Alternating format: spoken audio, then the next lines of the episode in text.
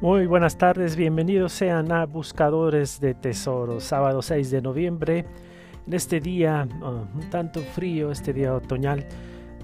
Estoy por comenzar a compartir nuevamente y gustoso un nuevo podcast sobre esta noble actividad, la búsqueda de tesoros.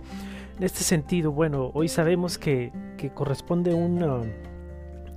Un podcast de carácter técnico. ¿sí? Este podcast es muy interesante porque considero yo que está muy vinculado al podcast anterior sobre qué es la numismática. ¿no? Ya se hablaron en términos más técnicos, términos generales e históricos de lo que es la, numismática, sí que la numismática clásica, la numismática moderna, etcétera, etcétera. Pero el día de hoy vamos a hablar con un tema similar que tiene que ver con la numismática, pero se desleta un poco. Ahora vamos a hablar de los sistemas económicos que dieron lugar en el mundo a que haya monedas de oro y plata como ese circulante. Finalmente, cuando nosotros tenemos un tesoro, ¿sí?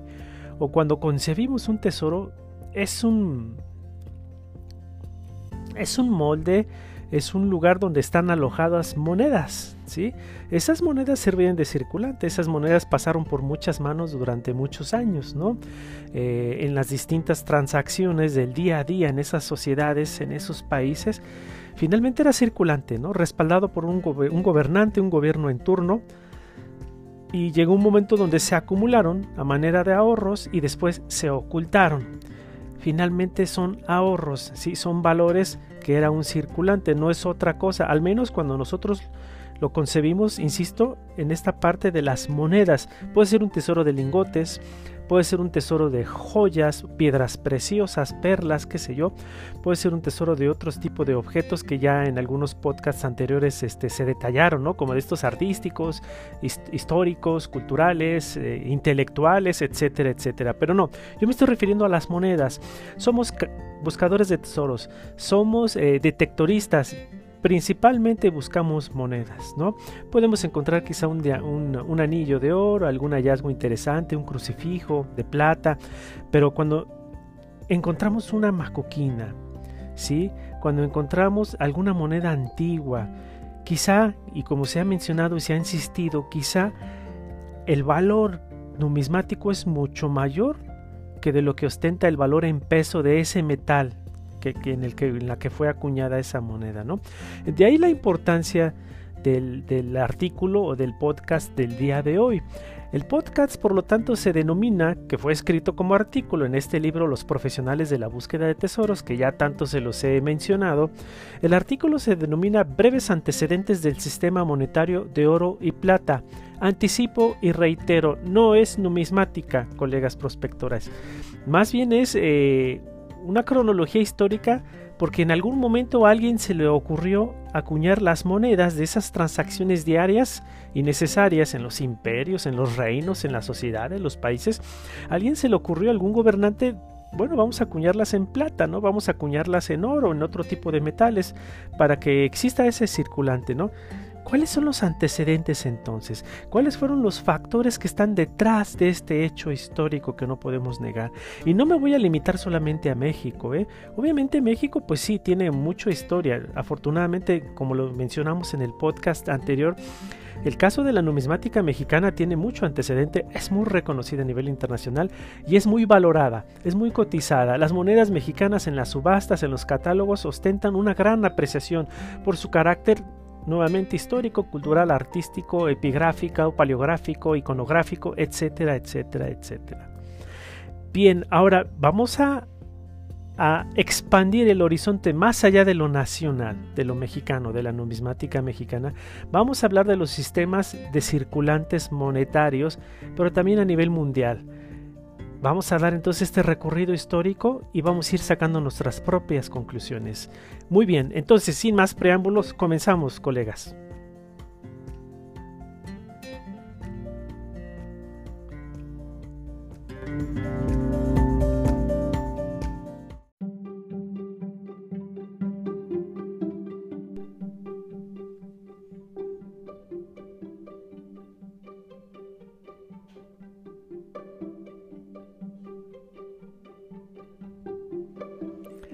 Historia del circulante monetario como tal no se refiere a aspectos numismáticos, como ya lo mencioné en la introducción, ¿sí? más bien a aspectos económicos. ¿sí? Hay como dos, ah, estas dos vertientes entre la numismática y lo económico. La numismática es esa rama de la arqueología que aprecia o estudia y analiza estas son las monedas y las medallas, ¿no? En sus distintas vertientes o variantes. Lo económico refiere a sistemas de producción, ¿sí? Finalmente, una moneda ayuda a satisfacer necesidades, ¿no? Entonces, ¿qué hay detrás de esos sistemas de producción? Por lo tanto, el podcast de hoy va centrado no a lo numismático, repito, va a los sistemas económicos. Un poco difícil es separar estos dos aspectos, ¿eh? Pero repito, no es lo mismo el valor nominal de una moneda, por ejemplo, aquel denominado estampado en su superficie, una moneda de 10 pesos, tiene el número 10, ese es el valor nominal. No es lo mismo ese valor que su valor numismático, porque si fuera una moneda de oro, aunque tenga estampado 10 pesos, el oro tiene otro valor, que es el valor real, ¿no? Aquel que surge de su rareza, escasez, el material, el diseño artístico, como ya se mencionó en el podcast anterior. Bien, el circulante representado como una moneda en nuestras manos. En apariencia, esta sencilla moneda, y lo entrecomillo sencillo, ¿no? Eh, esta, esta moneda en nuestras manos debemos de considerar que ha tenido un desarrollo por siglos de acontecimientos en el mundo entero, colegas, y tiene por consecuencia un impacto económico político en donde ha sido manufacturada. Es la representación, como en su momento se dijo, sí, de la historia cultural, política, económica de un país, ¿no? artística también. La moneda que tenemos en mano ha tenido un origen, un desarrollo y en la actualidad una situación particular. Una situación particular, perdón. Me referiré en este caso a los orígenes. Vamos entonces a introducir este podcast de manera histórica, ¿no? Hablaré de los eventos históricos que han promovido a que ciertos países potencias políticas, económicas y militares principalmente hayan influido para que a nivel mundial en cada país haya un sistema similar para que las leyes de la oferta y la demanda del mercado ¿sí? tengan su cauce propio y facilite las transacciones tan comunes y necesarias en nuestras vidas cotidianas. Eh, como primer antecedente, y esto de ya algo se ha mencionado, pero cabe traerlo a colación, cabe traerlo a, la memoria para irlo considerando a manera de un preámbulo importante para antes de abordar de lleno este podcast, ¿no? La temática del podcast del día de hoy. Bien, todos sabemos que desde el hombre, desde que el hombre descubrió los metales finos como el oro y la plata, siempre le otorgó un valor ya sea de tipo estético o simbólico, eso ya se mencionó, característico de las culturas mesoamericanas y africanas, por lo común, ¿sí? pero también se le otorgó un valor económico propio de las culturas occidentales de Oriente Medio y las culturas asiáticas. Ellos se utilizaban estos metales finos con, fines económicos. Aspecto, repito, que en algunas sociedades africanas y mesoamericanas y peruanas también, o sea, al sur, en Sudamérica, no era de tal manera, ¿no? Bien, el primer antecedente como uso monetario del oro y la plata se remontan al Imperio Romano. Es decir, en el Imperio Romano tenemos el antecedente más remoto, colegas prospectores. Es, digamos, el primer imperio que hace uso del sistema monetario, ¿no? Es decir, acuñar las monedas, estamparlas, darles un valor, eh, inclusive algún, algún perfil artístico y demás. Antes hubo otros imperios, pero no lo manejaban de esta manera meramente, ¿no? Los césares decidieron acuñarlo en sus monedas como medio circulante, con la lógica que al ser un metal apreciado por distintas culturas, este iba a tener muchas movilidad en las transacciones diarias del imperio y de esa forma uniformaría el circulante. Esto de acuerdo a la publicación y la investigación de Finley de 1989. No lo digo yo, lo está diciendo este autor Finley. Sí, entonces los primeros en retomar esta parte, en más bien en construir este sistema monetario fueron el imperio romano, ¿no? Eh, ¿Qué es lo que sucedió entonces en, e, este, desde esa época? ¿no? Cuando el imperio romano se divide por cuestiones administrativas y por cuestiones políticas también, ¿sí? Eh, de ahí surge Constantinopla, Bizancio, o el llamado Bizancio, o el llamado Imperio Bizantino, o también el llamado Imperio Romano del Este. ¿sí? Es tan grande este imperio que se tiene que fragmentar porque no podía, desde un gobierno centralizado, no podía abarcar todo lo que eh, ocupaba un imperio en su control político, militar y demás. Entonces se divide, se fragmenta, se crea Bizancio o Constantinopla en el este. Hoy en la hoy asentada eh, Constantinopla en lo que hoy es en día es Turquía, ¿no? Ahí en Asia Menor, ya las fronteras entre Europa y el Medio Oriente. Sí, al llegar casi a su decadencia por diversos factores, el Imperio Romano, sí, este, ya en estas épocas de decadencia estamos hablando en el siglo XV, finales del siglo XV, exactamente en 1453, ¿sí? la segunda mitad del siglo XV más bien, fue invadido por el, este, por el Imperio Otomano. ¿sí? Eh, aprovechando los otomanos que ya estaban en, crecimiento como imperio, ya estaban muy por encima en la rivalidad con los bizantinos o, los, el imperio romano del este, entonces lo invaden en 1453 y destruyen toda Constantinopla, ¿no? Eh, por lo tanto, el imperio otomano se establece como una potencia hegemónica, ahí comienza su dominio, ¿sí? El medio circulante se acuña en plata solamente, a este se le llama el dinar del que ya hemos hablado anteriormente en el podcast anterior. Es decir, los primeros fueron los césares del Imperio Romano. Roma crece, se divide política y administrativamente. Colapsa el primer imperio romano, el de la península itálica, situado en la ciudad de Roma. Continúa el imperio bizantino, sí, pero en 1453 es destruido Bizancio, la capital del imperio bizantino, por el imperio otomano. El imperio otomano toma las riendas del poder en Europa y en el mundo, bueno, de lo que se conocía el mundo de esa época, ¿no? 1453 estaba a unos años de que América fuera descubierta, y lo entre comillas, fuera descubierto por, por Castilla, ¿no? Por el reino de Castilla. Pero bueno, ya había todo un, un avance, un desarrollo. Ahí es cuando se acuña el nombre dinar que se castellaniza y ahora hoy lo conocemos como dinero. Pero el medio bimetálico de circulación, ya sea oro o plata, colegas prospectores, se inició en Europa porque los romanos no acuñaban en oro y plata. Eh, el, imperio otomano sí acuñaba en plata, pero ya el medio, el sistema bimetálico, es decir, introducir el oro y la plata en tu circulante, esto se inicia en Europa. Esto fue en 1344. Fíjense, estamos hablando del siglo XIV. O sea, estábamos todavía en unos años antes previos al inicio de la Edad Moderna, que fue pujante, pero bueno, esos son otros temas, ¿no? El rey Eduardo III, ¿sí? Eh, de, de Inglaterra, así se lo han de imaginar, el rey Eduardo III, decretó el uso de dichos metales en el circulante local. Es decir, ¿sabes qué? Tenemos esa prosperidad, esa, esa pujanza eh, tenemos, eh, podemos acumular estos metales que son muy apreciados y con la lógica de que como son apreciados van a fomentar la, la circulación de estas monedas, bien, entonces Eduardo III decretó que se introdujera el oro y la plata en las monedas de Inglaterra en el siglo XIV. Eh, ya en su momento esta moneda ya era llamada la libra, hoy en día es libra esterlina, ¿no? Denominación acorde al sistema de medidas y pesos imperiales británicos, que hoy en día sigue vigente. Me parece que los Estados Unidos siguen utilizando este, estos sistemas de, de medidas y pesos, ¿no? Bien, regresando a nuestro tema. Después los demás países europeos siguieron el modelo. Florencia, cuando no era Italia, era el reino de Florencia. Recuerden que la la, Italia se, unifica ya tardíamente, después de algunos países más antiguos como Francia, Italia o España, ¿no? Italia se, unifica como un solo país, como Italia, ¿sí? Después de varios años. Eh, Florencia entonces no era Italia, pero era un reino, estaba fragmentado en esos reinos, en esas ciudades-estado.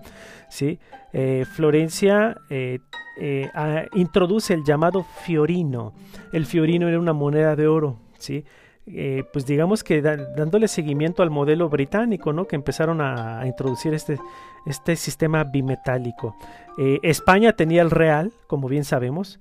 Lo que antes era Alemania, Alemania junto con Italia también fueron países que se conformaron de manera tardía como estados-nación.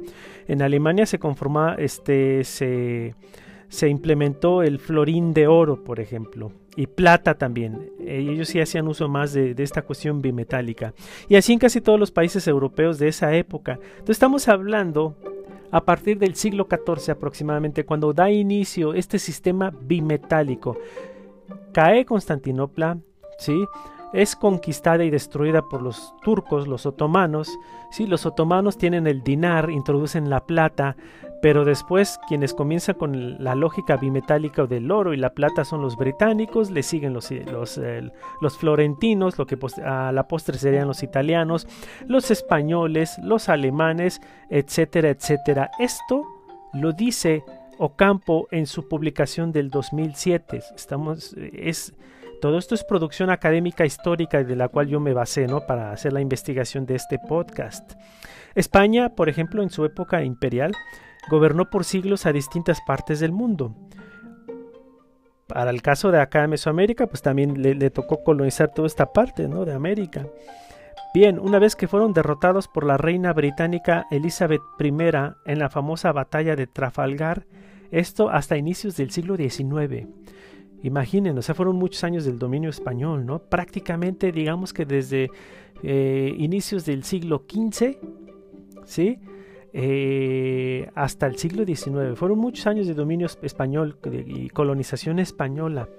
Bueno, cuando España es derrotada por Gran Bretaña y le arrebatan esa hegemonía colonial a nivel mundial, ¿sí? La reina Elizabeth I introduce también este más bien refuerza esta idea del sistema bimetálico, porque en esta época estamos hablando ya del siglo XIX, ya, ya pasaron bastantes años, si en esta época la reina Elizabeth I tenía un brillante economista de apellido Gresham, ¿sí? quien había aplicado desde finales del siglo este, XVIII una restricción del uso de los metales finos, principalmente la plata. Entonces Elizabeth I ella tiene la idea de que al contrario, el sistema bimetálico estaba dañando a la economía británica. ¿Sí? ¿Cuál era el argumento? Porque dices tú, bueno, si hay monedas de oro y plata en el circulante nacional para el caso de Gran Bretaña de esta época del siglo XVIII, siglo XIX, Elizabeth dice, primero dice, Elizabeth I dice, no, no meramente es una ventaja y acorde al economista Gresham, al contrario, es una desventaja. ¿Por qué? Y se acuña esta frase que pasó a la postre en la historia de ese país. El dinero malo aleja al dinero bueno. Y es que la circulación de monedas en plata, principalmente la plata para el caso de Gran Bretaña de esa época, era tanta que su valor estaba muy depreciado, colegas.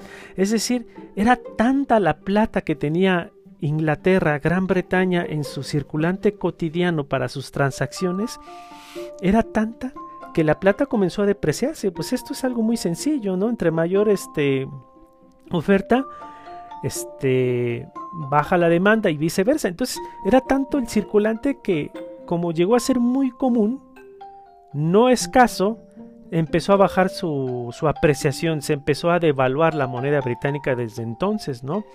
Eh, esto lo dicen Floud y McCloskey en su investigación de 1994. Por lo tanto, Elizabeth I restringe el sistema bimetálico. Pero sigamos con esta historia del circulante. Para el caso de Francia, por ejemplo, la Francia imperial que, había dominado Europa por años, esa Francia napoleónica, ¿sí? cuando el general inglés y duque de Wellington, Arthur Wellesley, derrota a Napoleón Bonaparte en la famosa batalla de Waterloo. ¿sí? En eh, Bélgica en, 1815, aquí tenemos otro dato histórico, Bélgica en 1815, eh, la nación inglesa conmemora con la nueva introducción del oro a su moneda en el año de 1817, es decir, Elizabeth I con su economista Gresham retiran el, circulante bimetálico. Después llega la, derrota de Napoleón Bonaparte por parte de los ingleses y en 1815 vuelve, eh, eh, perdón, en 1817 Gran Bretaña vuelve a introducir nuevamente el sistema bimetálico. Se dieron cuenta que finalmente era necesario. Quizá para la época, yo ya mencioné en su momento, lo argumenté, porque hoy en día ya no es tan necesario este sistema es muy sencillo, hay muchas formas de valor, ya, ya hay más como variaciones en los sistemas de valor. Hoy en día ya no es tan necesario, pero antes, en 1817, entonces, después de la decisión de Elizabeth I, dieron cuenta que no, que era, era necesario volver a retomar el sistema de oro y plata en los circulantes de aquella época. Esto 1817. Pasaron varias décadas más. Fíjense cómo a veces se habla fácil en, términos de fechas, pero tuvieron que pasar muchos años para que se fuera como teniendo estos cambios, estas reestructuras del sistema bimetálico de oro y plata, ¿no? Estamos hablando ya de 1871, es decir, ya a finales del siglo XIX, ya no estamos enfilando, estamos en la segunda mitad del siglo XIX, en la Europa central. La rivalidad entre Francia y Alemania, porque no solamente era Francia, Gran Bretaña, también con Alemania, esta rivalidad los lleva a una guerra rápida. Entonces, en, este año de 1871, el canciller de hierro, el famosísimo Otto von Bismarck, derrota a Francia y la invada hasta las mismas entrañas de París. Sí, en esta época, a partir de este suceso, en dicho año, Alemania incorpora su sistema monetario a metales finos por primera vez en su historia. Entonces, Alemania se incorpora al sistema bimetálico muchos años después tuvo que haber derrotado este, Francia, Otto von Bismarck, para que hayan tenido ese refuerzo económico, militar, político, se ostentan como una nación poderosa, ¿no? A, través del canciller Bismarck, y comienza el sistema bimetálico. Ah, pues también era una cuestión de, de dar a conocer que ellos tenían, ostentaban ese nivel de poder que se podían dar el lujo de introducir monedas de oro y plata en su circulante. También son como mensajes de propaganda política, si se dan cuenta, esto de las, del sistema bimetálico. Eh, para un claro ejemplo, pues nosotros, México, en el centenario de, de, la independencia se acuña el centenario, que es el centenario de oro que todos y todas conocemos, ¿no? Eh, entonces, sí, los sistemas bimetálicos también son medios de propaganda. Para el caso de Alemania, Bismarck introduce el sistema bimetálico porque fue un gran triunfo para Alemania el haber derrotado a Francia, esa Francia tan poderosa que ostentó mucho, mucho poder político, militar, económico también, principalmente en esta época del siglo XIX en Europa, ¿no? Muy bien. Pero ¿qué es lo que sucedía acá, colegas? Porque si se dan cuenta hasta el momento nos estamos centrando mucho en Europa.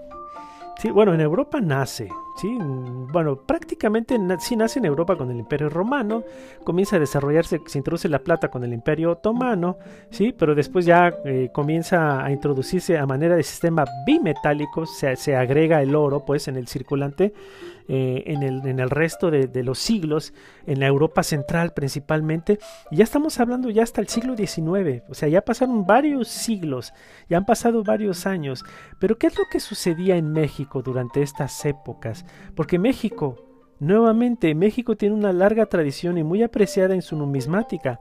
¿No, pues, ¿No sucedía nada en México? Meramente claro que sí. Acuérdense que nosotros en aquella época, al menos de, del siglo este, XIX, a inicios del siglo XIX y del XVII, pues éramos un virreinato, ¿no? El llamado virreinato de la Nueva España. No, digamos, no éramos una nación independiente. Todo lo que se tomaba decisión en, allá en Madrid ¿sí? en el Escorial, en todos esos palacios eh, monárquicos, pues eh, repercutía acá, no teníamos ese carácter de ser una sociedad independiente. Pero una vez consumada la, la independencia, cuando Miguel Hidalgo da el grito ahí, en Dolores Hidalgo y comienza todo el proceso y bueno, de repente ya México, bueno, no de repente, tuvieron que pasar 11 o 12 años después del grito para que se consumara la independencia con Agustín de Iturbide, pero bueno, de un día para otro, después de un largo proceso de lucha y demás, México es una nación independiente. ¿México quedó indiferente? ¿México quedó fuera de esta inercia de los sistemas bimetálicos? No. México inmediatamente comenzó a adoptar esta lógica del sistema bimetálico que le fue muy útil, ¿no? es decir, por estos lados, en México, después de esta historia turbulenta de la independencia y después las leyes de reforma, es otro como periodo histórico coyuntural en nuestra nación y el porfiriato aproximadamente de entre 1876 y 1911, es decir, la segunda mitad del siglo XIX y la primera década del siglo XX, ¿no? La gente los mexicanos, el mexicano común, el, el, ranchero, el hacendado, el militar, el sacerdote, el rico comerciante, el mexicano promedio acostumbraba a enterrar sus ahorros debido a que vivían en un país inestable. De eso yo ya di cuenta de, en este podcast donde hablo de por qué la existencia de tesoros, en de tesoros en México. De esto yo ya lo comenté, todos estos periodos históricos y de por qué la gente enterraba, ¿no? Principalmente la inestabilidad, la incertidumbre, la inseguridad. México entonces durante todas estas épocas no fue, no estuvo aparte, no estuvo exento de esta dinámica de acuñar monedas. Estas monedas se acuñaban pero no regresaban al circulante nacional, no regresaban a las transacciones, a la productividad. ¿Qué es lo que, es lo que sucedía entonces? Se acumulaba y se ocultaba. Es por eso que los tesoros, se repite, es una existencia, es un dato real en este país. De los, desde los reales, cuando éramos un virreinato, hasta los hidalgos de oro, ya ha entrado el siglo XX, este patrón bimetálico de oro y plata fue utilizado durante todos estos años en nuestro país, aunque otro tipo de monedas eran utilizadas de plata y cobre principalmente. Después se introdujo el níquel. Aquellos especialistas en numismática lo saben, ¿no? Pero en aquellos, en aquellos años el circulante principal era el cobre. ¿Sí? En segundo término la plata y en menor término el oro, ese sí era más escaso, ¿no? Esto lo dicen Batis y Covarrupias, ¿sí? En, su publicación. Eh, en Estados Unidos también el, contexto histórico del vecino país del norte no fue ajeno a toda la dinámica del sistema bimetálico en el mundo, que bueno, comienza en Europa, pero también se ve reflejado en nuestro país. ¿Y qué es lo que pasó en Estados Unidos? Bueno, miren, les platico, en el año de 1873, estamos hablando nuevamente de la segunda mitad del siglo XIX, el gobierno estadounidense introdujo el oro como medio circulante. Ellos lo introdujeron hasta 1873. Ellos independizan, si no mal recuerdo, si no me falla la fecha, en 1783. Digo, sí, 1773, si no me equivoco, colegas. La independencia de Estados Unidos de Gran Bretaña. Para 1873, es decir, un siglo después, Estados Unidos se anima e introduce el oro a su sistema bimetálico. Pero ¿qué pasó? O sea, finalmente sucedió lo mismo que sucedió en México y en otros países. ¿eh? El, que haya habido monedas de oro y plata principalmente traía poca producción a los granjeros. Un país como Estados Unidos en aquella época era un país que estaba desarrollando su industria, pero era un país predominantemente agrícola. Entonces los granjeros eran el eje de la productividad nacional, eran el eje el principal eje económico de ese país. Entonces los granjeros, sí, se quejaban porque el sistema bimetálico, principalmente la moneda, la plata, les daba muy poca producción. ¿Sí? ¿Por qué? Por lo mismo, pues, eh, porque eh, las personas atesoraban las monedas, las acumulaban, las guardaban, las ocultaban y entonces ya no, de repente se acababa el circulante y ya no hay suficientes monedas y hay que acuñar más, pero se vuelven a acabar. ¿Qué es lo que sucedía? La gente las empezaba a apilar, las empezaba a acumular, las atesoraba y las ocultaba. Entonces todo eso representaba pérdidas, ¿no? Para el gobierno de los Estados Unidos. Los rancheros, los granjeros, los farmers estaban muy eh, en descontento con el gobierno de Estados Unidos porque este sistema no estaba dando el suficiente cantidad de circulante para que ellos con este crecimiento de productividad que estaban eh, presentando, porque Estados Unidos en aquella época ya era un país que se estaba perfilando como una gran potencia mundial y estaba creciendo y creciendo, sus ritmos de crecimiento eran tremendos a nivel anual, como el eje, repito, como el eje principal económico y productivo, la agricultura, pero los mismos farmers necesitaban mayor circulante, no había circulante, se ocultaba, entonces se desarrolla un movimiento colegas, muy interesante en Estados Unidos. Es un movimiento de personas que promovían el uso de la plata porque esta era menos apreciada y tendría mayor circulación y de ese modo le daría mayores ganancias a los granjeros que en su época eran conocidos como los Labor Knights, caballeros del trabajo. Entonces, Estados Unidos introduce el sistema bimetálico. ¿Sí? Me parece que ese momento dije que la plata es la que no traía tanta productividad. No, era el oro. Disculpen, corrijo el dato, era el oro, ¿sí? Era el oro el que no traía tanta productividad porque se acumulaba, se atesoraba. Entonces los Labor Knights, estos caballeros del trabajo, le insistieron al gobierno estadounidense, ¿sabes qué? Redúcele un poco, el oro es muy costoso, es muy apreciado, eh, el oro se atesora, no circula finalmente, entonces mete circulante de plata. La plata es más barata, no tan apreciada, pero sí es apreciada mucho mejor que el cobre, obviamente. Entonces es como un estatus intermedio en el cual la plata por fin nos va a poder satisfacer todas esas demandas de circulante que necesitamos para seguir prosperando, trabajando, creciendo como nación. ¿no? Gracias a estos Labor Nights, el trabajar no era problema, decían ellos. El problema era que el oro solamente se, acumulaba y no circulaba. Esto traía por lo tanto falta de producción. Esto lo dice el historiador Fink en su publicación de 1985, en este ánimo de dar crédito a, a todos estos datos históricos muy importantes y no menos interesantes, ¿no? Años después, ya en la Europa de 1878 seguimos en la segunda mitad del siglo XIX, ya que hubo un poco más de estabilidad digo entre comillas, porque Europa siempre se ha, visto inmersa en, guerras, ¿no? Constantes guerras. Hasta después de la Segunda Guerra Mundial ya no han tenido guerras, pero de ahí para atrás siempre han estado en constantes guerras. Digamos que en este periodo 1878, ya acercándonos en las dos últimas décadas del siglo XIX, había cierta estabilidad, ahí algunas cuestiones ahí, preocupaciones políticas de posibles guerras, pero muy locales, nada, nada como la Primera Guerra Mundial que se desarrolla en las dos primeras décadas del siglo XX, pero bueno, en esta época Francia vuelve a adoptar el sistema bimetálico. Esto de acuerdo a la publicación de Di Vittorio, otro eh, historiador eh, de circulante italiano en este caso, ¿no? Francia vuelve otra vez con este sistema. Los Estados Unidos, a pesar de que había abandonado el oro como circulante por los Labor Nights que ya les platiqué, el secretario del Tesoro en el año 1900, es decir, ya iniciando el siglo XX, el, el secretario del Tesoro, el señor Lyman Gage, sí adoptó nuevamente el oro como moneda, de acuerdo a la publicación de Walton y Rockoff del 2009. Es decir, los Estados Unidos, gracias a los Labor Nights, dejaron el oro, solamente se enfocaron en la plata, pero después, eh, ya a inicios del siglo XX, con, eh, con este economista Lehman Gage, se vuelve a introducir el oro. Entonces, si se dan cuenta, es todo un proceso histórico de vaivenes, donde se abandona el oro, se abandona la plata, se introduce el oro, se vuelve a introducir la plata, se abandona el bimetálico y se vuelve a retomar, en fin, eso acorde al contexto histórico. E,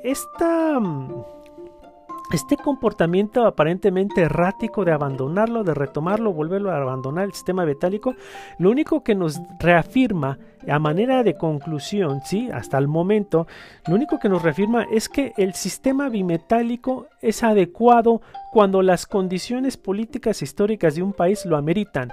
Cuando no es adecuado, simplemente se termina por abandonar, pero vuelve a crecer el país, vuelve a estabilizarse, vuelve a haber otros mercados, etcétera, etcétera. Entonces se vuelve a, plantear la necesidad de volverlo a introducir. Entonces en estos vaivenes es como se ha desarrollado toda esta historia del circulante bimetálico a lo largo de los años, ¿no?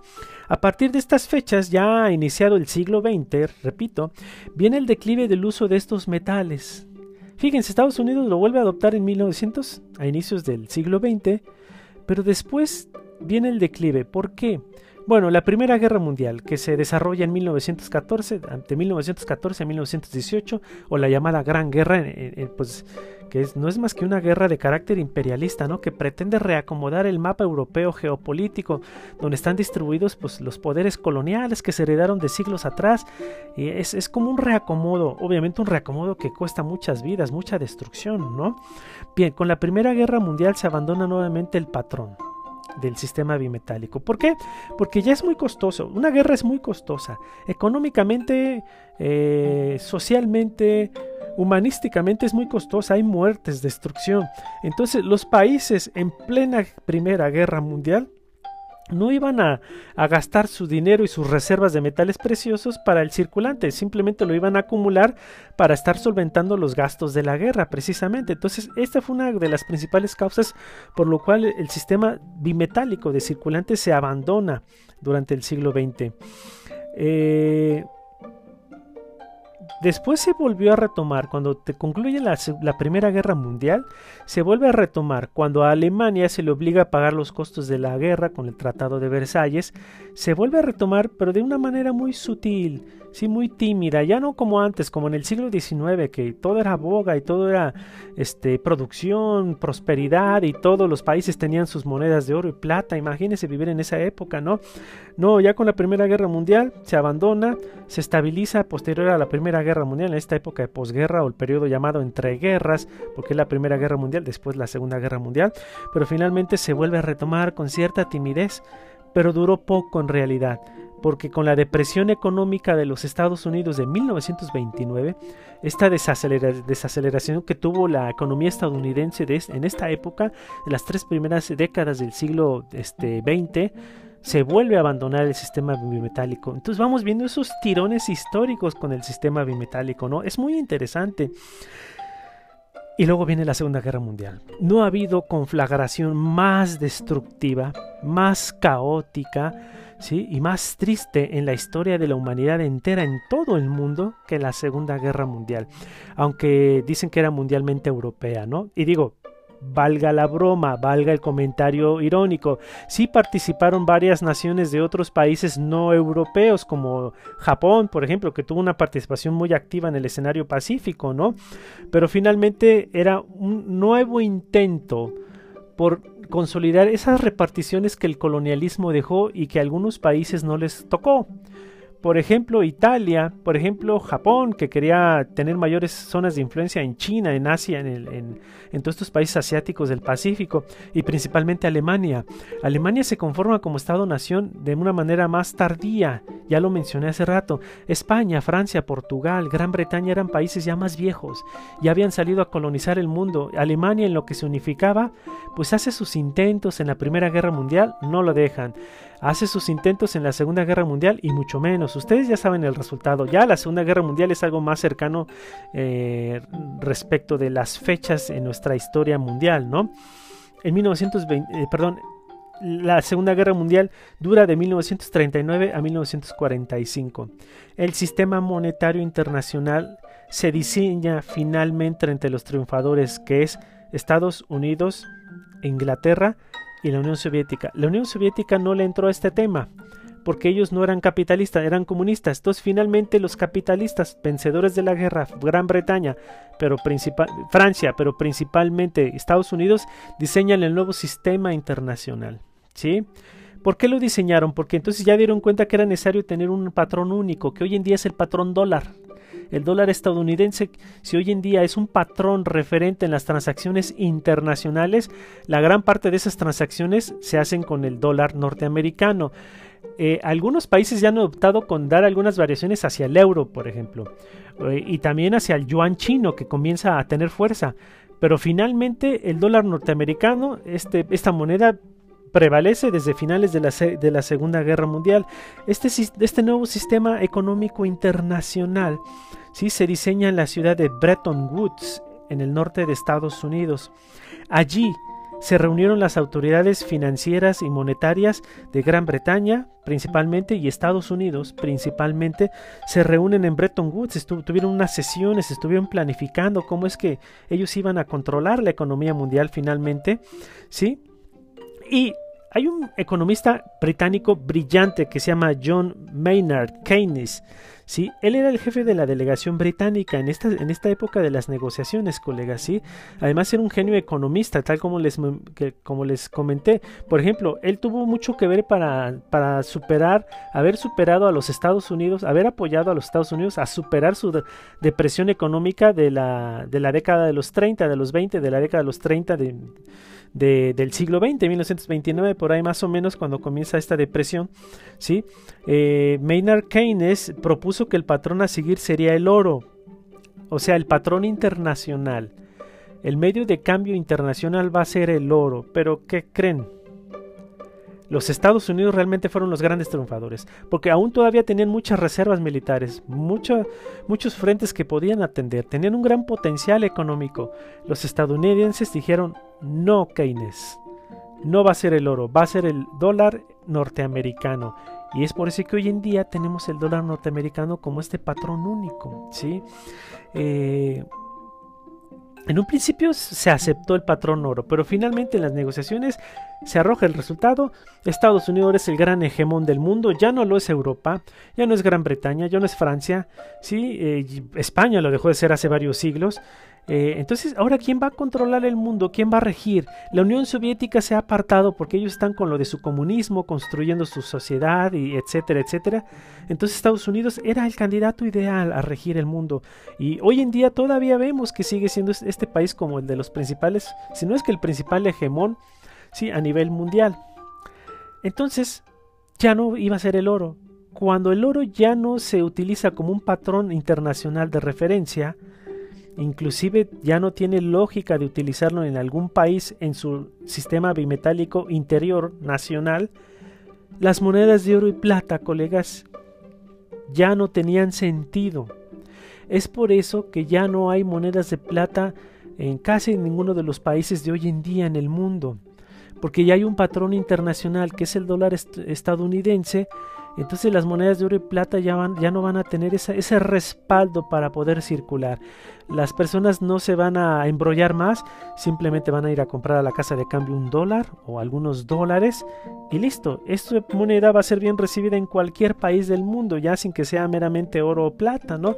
Eso facilitaría mucho las transacciones que conforme fueron creciendo, pues las tecnologías de comunicación, de, producción, eh, las tecnologías de de, logística para trasladar las mercancías, el mundo comenzó a globalizarse, el mundo comenzó a tener mayores transacciones, el oro ya no tenía sentido porque estaba el, el dólar, el oro y la plata ya no tenían sentido de ser, porque estaba el dólar y sigue estando el dólar. Es por eso que ese es uno de los principales causas por lo que hoy en día nuestro circulante nacional y de otros países, de otros países, no haya oro en ese circulante, porque ya existe el, el dólar. Esto se enfatiza y es muy importante para dimensionar estas implicaciones, ¿sí? cuando estamos con nuestros detectores, con nuestros equipos de búsqueda. Entonces ya tenemos un contexto histórico más claro del por qué esas monedas ya fueron sacadas, ya están fuera de circulación, porque pues a la vuelta de la esquina ya hay dólares, ¿no? Ya hay euros, entonces esos son los patrones que prevalecen hoy en día. Aunado a ello, al dólar, al dólar, a la introducción del dólar como el patrón internacional de cambio, también debemos de agregar que se desarrollaron innovaciones tecnológicas que le permitían darle a dar valor este, a ciertos referentes para estas transacciones que les comento. Por ejemplo, la tarjeta de crédito. La tarjeta de crédito no es más que un plástico con un chip o una banda magnética, ¿no? Bueno, con ello tú ya puedes realizar transacciones sin necesidad de tener oro y tampoco oro, perdón, ni tampoco dólares ni euros. Entonces, la tarjeta de crédito, los billetes que ya se habían inventado muchos años atrás, pero es papel. Sí, con algunos grabados hermosos que la misma numismática también estudia, ¿no? Algunos grabados muy artísticos. Pero finalmente ya el oro estaba dejando de ser el... y la plata estaban dejando de ser los, los referentes. Ahora estaban los billetes, estaban las tarjetas de crédito, el petróleo que comenzó a, valorarse mucho después de la Segunda Guerra Mundial porque empezó a, a crecer la industria automotriz y demás. Entonces el, petróleo también se cotiza a nivel internacional, entonces el oro todavía mm, y la plata todavía menos podían cotizarse a nivel internacional. Este es otro de los motivos por lo cual el oro y la plata fueron desechados como de este sistema bimetálico, ¿no? De circulante, porque cada vez se adherían más formas de transacción, más formas de reconocer valores, ¿no? El petróleo es uno de ellos, lo acabo de mencionar. Y bien, el registro histórico que se tiene, ¿sí? Y, que pues bien lo, mencionan nuestros autores Walton y Rockoff, que ya mencioné hace un momento, el registro histórico que se tienen, ¿sí? es que el patrón bimetálico se abandonó completamente a nivel mundial ya en la década de los 70 del siglo XX, colegas. A partir de los 70 del siglo XX ya se abandonó, todos los gobiernos abandonan el oro y la plata como un recurso económico acuñado en las monedas locales para alentar las transacciones cotidianas. Sí, ya hay petróleo, ya hay dólares, ya hay euros, ya hay yuanes, ya hay tarjetas de crédito, ya hay bonos del, del, Banco Central, bonos del Tesoro, ya hay este petróleo y que comienzan a cotizarse otro tipo de valores. Entonces ya el oro queda desfasado. El oro venía desde esas épocas de la colonización europea, antaño, siglos atrás. Tenía que haber innovaciones, tenía que haber cambios y entonces el oro y la plata comienzan a perder su hegemonía en este sentido. Para algunos es difícil ¿eh? que hoy en día algunos países vuelvan a adoptar el sistema bimetálico. Yo personalmente creo que ya no va a ser posible, dadas estas tecnologías, estas nuevas formas de, de, encontrar referentes de valor, ¿no? Como el petróleo, por ejemplo. Este, el, sistema bimetálico ya no, ya no tiene sentido. Eh, no sé, eh, el, mundo es muy dinámico. El mundo se transforma cada vez más. Hay mayores transacciones comerciales, hay conflictos y o sea, no sabemos en qué momento quizá volvamos a caer al sistema bimetálico. A lo mejor habrá algunos como algunas como causas por las cuales va a ser necesario volver a retomar el circulante bimetálico. Imagínense ustedes, colegas, que de la noche a la mañana el gobierno nos avisa que a partir de mañana o de, la semana entrante vamos a empezar a ver en circulación monedas de oro y monedas de plata. O sea, ¿cómo nos caería una noticia así, colegas? Ustedes, si, si les cae una moneda de oro, ¿ustedes la dejarían ir? O la acumularían. Volveríamos al patrón de antaño, ¿no? Del siglo XIX, de, estos, de estas épocas donde la gente mejor lo atesoraba. Entonces, a mí si me cae una moneda de oro en el circulante y tiene estampado ahí 50 pesos, pero es de oro, obviamente el valor nominal no refleja el valor real. El valor real para mí es oro, eh, por su puro peso y material, vale mucho más de 50 pesos. Lo voy a acumular. Me pierdo de 50 pesos, pero acumulo mi moneda y empiezo a hacer mi guardadito. Pues eh, hoy en día a ver, díganme, siendo honestos, ¿creen ustedes algo posible? ¿Creen ustedes que, pueda ser algo posible de que de repente el gobierno vuelva a introducir el oro, la plata? Yo ya lo veo difícil, ¿eh? Honestamente, pero como estaba mencionando hace un momento, eh, el mundo es tan cambiante que tampoco hay que descartar que quizá en algún momento, ¿sabes qué? Sí, va a haber monedas, va a haber nuevamente el circulante bimetálico, ¿no? Este y bueno, ahora a, colocarlo en la, circulación nacional, en las transacciones cotidianas y demás. Pero bueno, podría ser una posibilidad. Pero pues vamos viendo cómo se va desarrollando el asunto, ¿no? Y bueno, eso es a grandes rasgos. Si se dan cuenta, es una historia muy turbulenta, es una historia muy dinámica, no menos interesante, pero que nos, nos va dando cuenta de cómo es que se generaron la práctica de ocultar tesoros en nuestro país y en otros países del mundo. Finalmente, aquí yo solamente quiero enfatizar, era tan apreciado el oro y sigue siendo la plata también, que mejor no, no lo sueltas en, alguna compra, en alguna venta, no, no sueltas la moneda, simplemente la acumulas y ya. Entonces, eso fue uno de los de los ah, de las causas principales por las cuales tenemos tesoros en México, ¿no? Eso a grandes rasgos de la historia del sistema bimetálico del circulante en nuestro país y en el mundo.